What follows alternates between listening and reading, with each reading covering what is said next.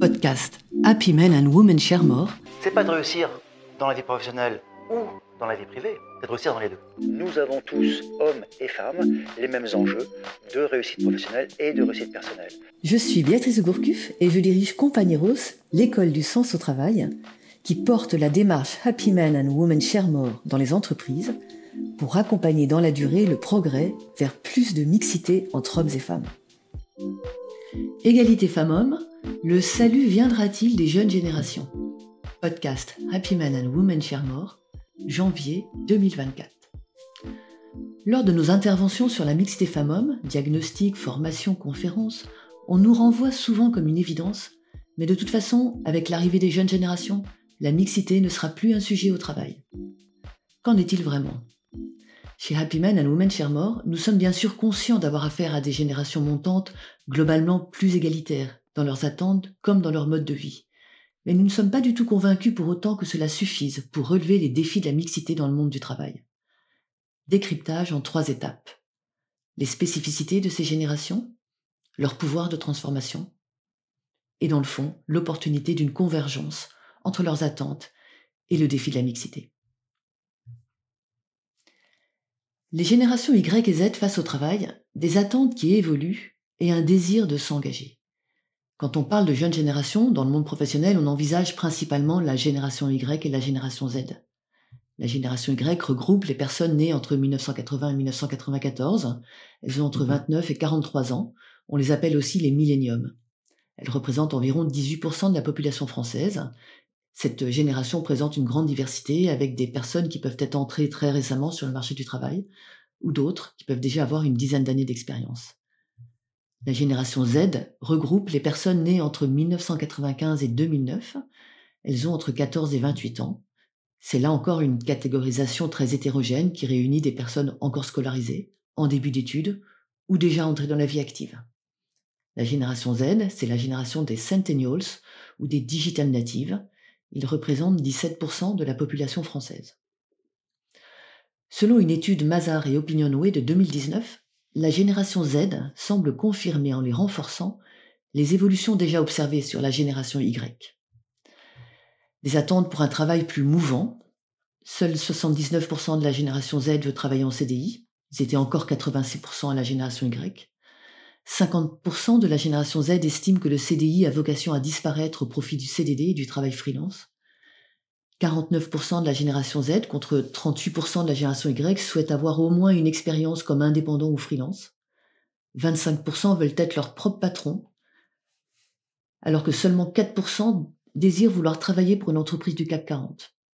Leur top 3 des motivations pour aller travailler, être rémunéré, l'ambiance de travail et les échanges avec les collègues.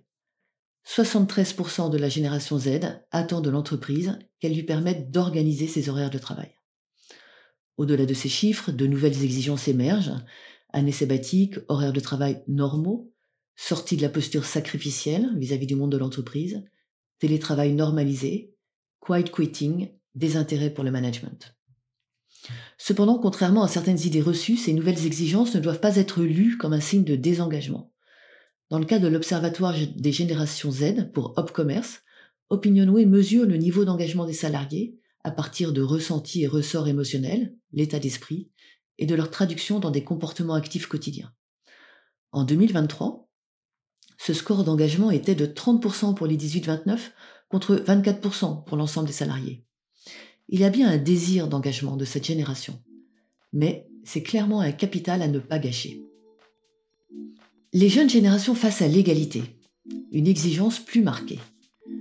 Ce qu'on constate d'abord, c'est qu'il y a une sensibilité plus grande des jeunes générations au sujet de l'égalité entre hommes et femmes dans la société et au travail, et spécialement des jeunes femmes. D'après une étude du Haut Conseil à l'égalité, réalisée en 2022, 55% des personnes interrogées et 80% des femmes de 15 à 24 ans considèrent qu'il est plus difficile d'être une femme dans la société actuelle que d'être un homme. La perception d'une inégalité entre femmes et hommes s'est creusée dans certaines sphères, notamment dans le cadre éducatif, que ce soit à l'école, les études, les stages ou les formations. Le score du baromètre sur le ressenti égalitaire est en baisse de 9 points par rapport à 2021. Parallèlement à cette sensibilité plus aiguë sur le sujet, on note aussi une disposition à un partage des tâches plus égalitaire dans les couples. Selon les enquêtes effectuées par le CEREC qui compare les générations, 64% des couples issus de la génération 2010 se disent égalitaires, en hausse de 13 points par rapport aux mêmes observations effectuées sur les générations précédentes. Enfin, on observe dans les jeunes générations des attentes plus fortes vis-à-vis de l'entreprise en matière de mixité femmes-hommes. Ainsi, l'étude Glassdoor 2016 sur l'attractivité des employeurs révèle que plus de 80% des jeunes diplômés n'ont pas envie de rejoindre une entreprise qui ne garantit pas l'égalité salariale. Par ailleurs, d'après l'étude Universum qui interroge chaque année les étudiants en école d'ingénieur et de commerce, l'engagement pour l'égalité homme-femme ressort en sixième position des critères d'attractivité des employeurs pour les filles. Il faut noter malheureusement que le critère ne rentre pas dans le top 10 des garçons. Ces jeunes générations plus égalitaires vont-elles renverser la table? On a parfois tendance à idéaliser le pouvoir de transformation des jeunes générations. Pourtant, si de nouvelles attentes s'expriment, en nous chahutant parfois, force est de reconnaître que des fondamentaux restent bien actifs d'âge en âge. Ainsi, cette même étude Universum de 2022 fait ressortir que la compétitivité du salaire de départ, les perspectives de croissance des revenus et les notions d'ambition et de challenge restent dans le top 3 des critères de choix que ce soit pour les étudiants d'école de commerce, d'école d'ingénieurs ou des filières IT. Cette même étude révèle d'ailleurs que les prétentions salariales n'ont jamais été aussi hautes, marquant une augmentation de plus 6% entre 22 et 23. Par ailleurs, les jeunes générations semblent avoir un rapport au sens au travail à nuancer. Si pour 80% d'entre eux, le fait qu'une entreprise déclare avoir des engagements environnementaux et sociétaux est prioritaire ou important, d'après l'enquête Le Parisien Économie et Indeed 2022 sur le rapport des jeunes à l'emploi. Cette question ne fait partie des critères finaux de choix que pour 20% d'entre eux, loin derrière la rémunération et les autres avantages sociaux. Sur le sujet du sens au travail, c'est un peu comme si nous projetions sur les jeunes générations nos propres déceptions ou frustrations. Ainsi, d'après l'étude Opinionway exclusive Les Français et le sens au travail, 41% des plus de 50 ans qui souhaitent changer de travail invoquent le besoin de donner plus de sens à leur travail, contre simplement 16% des 25-34 ans. Comment vont évoluer demain les jeunes couples égalitaires aujourd'hui? Nous observons tous dans nos environnements que les jeunes couples ont changé et que les jeunes pères sont désormais très impliqués dans l'accueil du premier enfant. Pourtant, les carrières des jeunes femmes restent beaucoup plus impactées par les naissances que celles des jeunes hommes, l'arrivée du deuxième enfant marquant souvent les premières ruptures. D'après l'étude de France Stratégie Inégalité des chances, ce qui compte le plus, publiée en avril 2023, la naissance des enfants explique encore aujourd'hui près de 60% des écarts de revenus entre hommes et femmes. Ça peut être dû au recours au temps partiel, à un changement d'entreprise pour aller vers des entreprises ou des carrières plus compatibles avec les enfants. Ça peut être aussi la prise d'un congé parental. D'après l'étude des générations du CEREC, 61% des femmes de la génération 2010, contre 68% de la génération précédente, déclarent que la naissance du deuxième enfant a eu une incidence sur leur emploi, contre seulement 14% des hommes de la génération 2010 et 11% de la génération 98. Pour moi, cet impact naissance, qui reste très différencié sur la carrière des hommes et des femmes, et qui augmente en fait d'année en année, de génération en génération, est un paradoxe à une époque où les couples sont beaucoup plus sensibilisés au sujet de l'égalité. Les aspirations égalitaires résistent difficilement face à la rationalité économique des couples, mais aussi face à des fondamentaux culturels encore prégnants.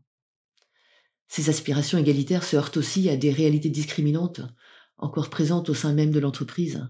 En effet, selon l'étude CEREC de 2023, bien que les femmes soient plus diplômées que les hommes, 55% des femmes sont diplômées de l'enseignement supérieur contre 45% des hommes, on continue de les trouver majoritairement dans des secteurs d'activité moins valorisés. Et même lorsqu'elles sont cadres, elles ont souvent moins de responsabilités hiérarchiques que leurs congénères. Le plus souvent, la volonté est là, les enjeux d'attractivité sont bien reçus, mais là aussi l'entreprise fait face à des fondamentaux culturels puissants d'une pierre deux coups. Pour les jeunes et pour la mixité, transformons le monde du travail. Chez Happy Men and Women Sharemore, nous ne pensons pas que les jeunes vont faire advenir le progrès par magie, mais nous sommes persuadés que le progrès réel et profond de la mixité est une voie toute tracée pour répondre aux attentes des jeunes générations. Tout simplement parce que les attentes nouvelles des jeunes rejoignent les attentes historiques des femmes. On peut les résumer ainsi flexibilité, articulation vie pro-vie privée, attention managériale. Ou on peut les résumer avec cette petite question provocatrice. L'inclusion, qu'est-ce qu'on attend? Pour nous, mixité, inclusion, sens au travail, C'est le même combat et ça passe par trois piliers. Le premier pilier, c'est l'utilité.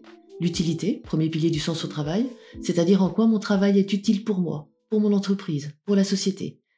Sur cet aspect-là, on a vu que la génération Z va regarder très attentivement la dimension sociale et sociétale de l'entreprise, notamment sa responsabilité environnementale, qu'elle va aussi tenir compte très pragmatiquement de la rémunération, des perspectives de carrière et de l'index égalité professionnelle.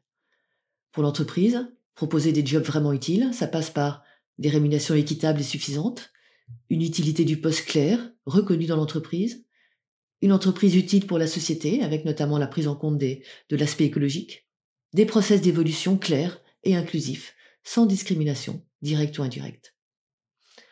Le pilier numéro 2 du sens au travail ou de l'inclusion, c'est la liberté. La liberté, ça recouvre bien sûr la question de l'équilibre vie pro-vie privée, mais aussi celle du fonctionnement quotidien, de la marge de manœuvre, de la montée en compétences. Comme nous l'avons vu, la génération Z souhaite pouvoir travailler selon ses propres méthodes, et pas selon celles de son N plus 7. Là aussi, l'entreprise peut répondre à travers un meilleur équilibre vie pro-vie perso, une souplesse dans l'organisation, des modalités innovantes d'organisation du travail. Par exemple, la semaine de 4 jours, qui n'est pas 40 heures rattrapées en 4 jours, mais une réduction du temps de travail en optimisant l'organisation. L'accompagnement à des moments clés, notamment la parentalité, avec plus de flexibilité et liberté dans l'organisation. L'autonomie des missions, l'entreprise apprenante, le droit à l'erreur, l'innovation permanente. Et le pilier numéro 3 du sens au travail, c'est la qualité des relations. Les relations, la troisième et dernière dimension, concerne l'aspect relationnel du travail, c'est-à-dire les relations entre collègues, avec les managers, avec les partenaires qui soient internes ou externes. On l'a vu, il y a un vrai engouement de la part des jeunes générations pour le travail à distance, mais ils ont aussi le désir d'avoir une bonne ambiance de travail, et ils voient le présentiel comme étant un moment fort pour tisser des liens, justement. Concrètement, comment aujourd'hui être une entreprise vectrice de liens sociaux, de cohésion, de convivialité? À côté d'un télétravail souvent non négociable, comment est-ce qu'on revalorise le présentiel? Comment est-ce qu'on le rend utile, désirable? Face à ces nouveaux enjeux relationnels, un des défis est l'accompagnement des managers sur leur mission et leur posture. Ils doivent en effet tenir ensemble leur mission de base, d'atteinte de la performance, et une mission d'inclusion au quotidien, qui passe par l'instauration d'une ambiance conviviale qui permet des échanges, l'équilibrage de l'organisation entre temps collectif en présentiel et travail à distance, la maîtrise des réunions et de tout ce qui peut parasiter l'efficacité et plomber le plaisir de travailler. La liberté d'expression qui va avec la sécurité psychologique et le droit à l'erreur, l'attention à l'évolution et à l'équilibre de chacun. Pour conclure, je reprendrai la question titre de ce podcast, Égalité femmes-hommes, le salut viendra-t-il des jeunes générations? En fait, oui, si on considère que dorénavant, l'inclusion n'est plus une option, car ce qui est en jeu pour l'entreprise, c'est l'engagement des jeunes générations. Des esprits chagrins pourraient s'offusquer qu'on fasse pour les jeunes ce qu'on aurait pu ou dû faire depuis longtemps pour les femmes. Mais ça ne sert à rien. Happy Men and Women Share More invite au contraire à se réjouir de cette convergence d'intérêts et à se mobiliser plus que jamais sur ce défi d'inclusion, pour permettre tout simplement à tous, hommes et femmes, jeunes et moins jeunes, de travailler de façon engagée, tout en ayant une vie à côté. Happy Men and Women Share More accompagne cette révolution douce en donnant l'envie et le pouvoir d'agir à tous les niveaux de l'entreprise. Découvrez nos ressources et nos méthodes sur notre site happymenandwomensharemore.com.